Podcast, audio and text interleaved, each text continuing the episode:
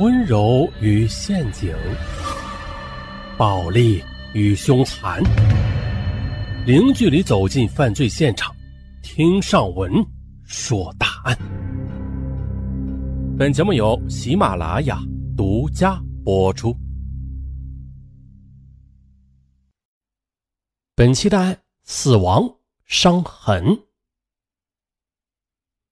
两千年初春的一个清晨，淡淡的晨雾啊，笼罩着位于浙闽两省交界的小堰屯儿昨晚的一场春雪，将这个小小的村庄变成了银白色的世界。咯吱咯吱，这时，一阵踩着雪轻轻的脚步声打破了雪后的宁静。一个胆怯的身影出现在了村头。陈大哥，陈大哥，此时。身影停在了一座独立的旧草房前，砰砰的敲了几下门，急促而悄声的喊道：“陈大哥，陈大哥！”没人答应。吱嘎，这房门被推开了，后来又轻轻的被掩上了。良久之后，村头又恢复了宁静。一阵撕心裂肺的嚎叫声在村头响起来了！啊，不得了了！杀人了！杀人了！快来人呐！瞬间，还在睡梦中的人们就被这毛骨悚然的嚎叫声给惊醒了，纷纷的就打开了紧闭的房门，探出身来张望着。几位年轻的农夫更是来不及穿好衣服呢，衣衫不整的就跑向了村头去查看情况去了。可接下来啊！奇怪的事就发生了，几个腿快的年轻人推开了脚印尽头的那扇木门，看清了一具血肉模糊的尸体之后，虽然极其惊讶吧，但却没有丝毫的不安和愤怒，而相反的是紧张和戒备的神色立刻被喜悦和兴奋所替代。他们退到屋外，聚在一起就议论开来：“哎呦，真是报应呐！”陈小山这个家伙早就该死了，呃，要我说呀，这一定是村头的人是越聚越多，但是每个人在弄清楚发生的事之后，都轻松的舒了一口气。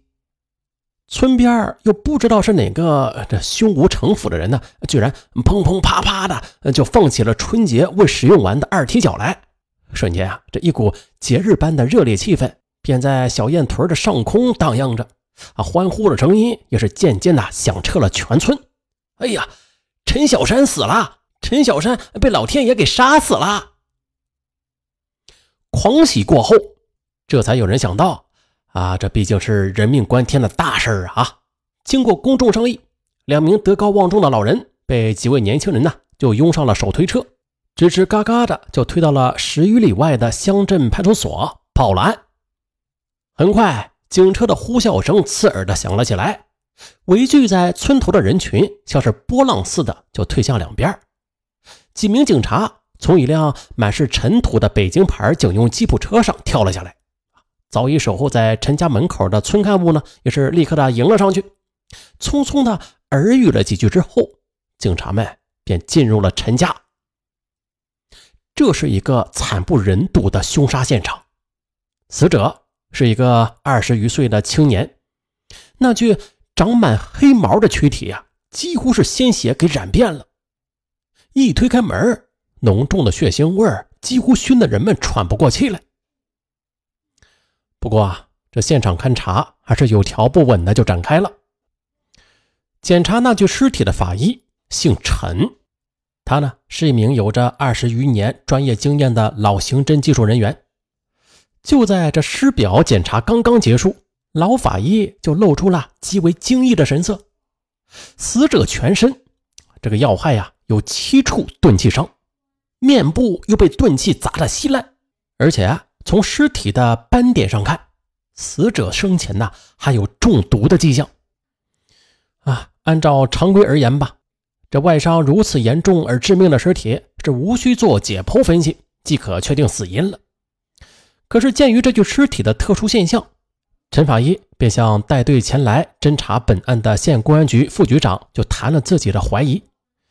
在得到允许之后，他又对尸体做了解剖，提取到了胃中的容纳物，根本不用化验，仅从那发黑的胃壁来看吧，死者生前就曾经服用过毒性很大的物质。同时啊，在村中进行调查的警察们也是发现和了解到了许多异乎于寻常的情况，无论是男女老少，几乎所有人都说啊，陈小山是死有余辜。有的人甚至啊，当着警察的面拍手称快呢。那反正吧，用村民的话来说啊，陈小山他是一个头顶流脓、脚底生疮、无恶不作、无所不为啊，这早死一天早好，迟死一天又太晚的畜生啊！说着说着，激动的村民又把刑警们带到了村广播站，参观被炸得一塌糊涂的房间和广播器材，并且你一言我一语的向刑警们揭发了陈小山生前作恶多端的种种劣迹。据村民们说啊，在案件发生之前，也就是昨天傍晚，村里的大喇叭里突然就传出来了令人心惊胆战的嚎叫：“俺陈小山又回来了！老子现在告诉你们啊，是谁让俺进了公安局，俺心里是一清二楚的。限你们两天之内呢每人给俺送一千元的赔偿，否则杀你们全家满门！”瞬间，全村就被恐惧给笼罩了起来。现场的刑警们十分同情的听完了村民们的愤怒诉说，就问：“你们谁是第一个发现陈小山被人杀死的呀？”出乎意料之外，刚才还讲的不亦乐乎的村民，立刻就表现出了极其不合作的态度，谁也不再提供任何有价值的情况了，推脱啊，不知道，最后竟然一个个的都四散而去了。啊！一份由上级公安机关刑事技术部门复核认可的关于陈小山的死因的报告，送到了破案人员的手中。经法医检验，这死者果然是在生前喝过呃掺有剧毒农药的酒类，酒中掺的那种致死的毒药为毒灭杀虫剂。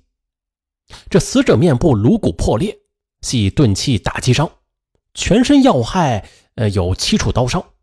而其中两刀分别身及肝、脾、内脏器官，全部的打击伤和刀伤均是死后伤，跟死亡时间相隔是三到六个小时。检验结果表明了陈小山是死于他杀无疑。再就是啊，从死者身受内毒外伤的严重程度分析，他肯定是死于怨恨极深的报复。那么？若要查清楚这凶手存在的范围，并不难，因为啊，方圆十几里的小堰屯内啊，区区也就是二三百人，线索就在其中。哎，不过呀，这指的是正常情况，但是今天这个情况它就不正常，因为啊，屯里的几乎每个人都与死者生前有着尖锐的矛盾，所以说要具体到个人的话。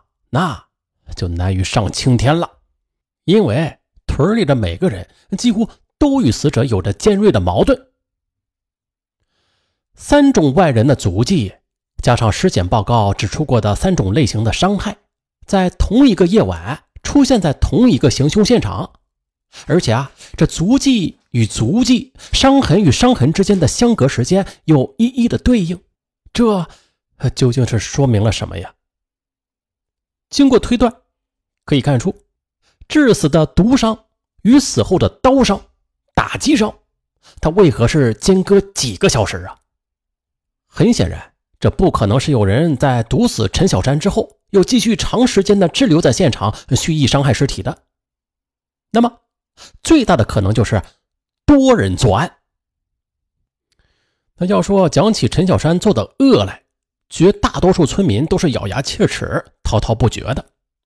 那时，年仅十六岁的陈小山就溜入村治保主任的家中，盗走现金是二百四十元、各式的衣物数件，甚至在临了时还提走了治保主任喝剩下的二锅头。还有一年的冬天，陈小山在深夜就翻入五保户韩奶奶的院墙，到处的去搜寻。可是啊，搜寻了大半天之后，实在是无物可偷，便顺手捎走了老人刚领来的救济棉裤一套，再后来，有一年元旦之夜，全村都是沉浸在节日的欢乐中，可陈小山呢，却潜入村头饮食小店啊，就起开着罐头、树枝、白酒一瓶，喝的那是酩酊大醉。这还不算，居然恶心的在厨房的锅内解下了一滩恶臭的大便。哎呀，这恶不恶心吧？还有一次啊，陈小山是窜到乡里啊，撬开供销社保险柜，盗走了几千元的现金之后，被乡民们痛打了一顿，扭送到了乡镇派出所。总算是受到了一点应有的惩罚吧。然而啊，由于陈小山自幼是父母双亡，无人管教，已经像吸毒成瘾一样难改劣习了。他不但是没有吸取教训，反而把这次被打、被关。视作为是呃奇耻大辱，疯狂的进行了一系列的报复犯罪活动。他先是打伤致残村民达六七人之多，哎呦这小燕屯被这瘟神搅的那是鸡飞狗跳，没有一天的安生日子。人们见了陈小山啊，就像是毒蛇猛兽一般，唯恐避之不及。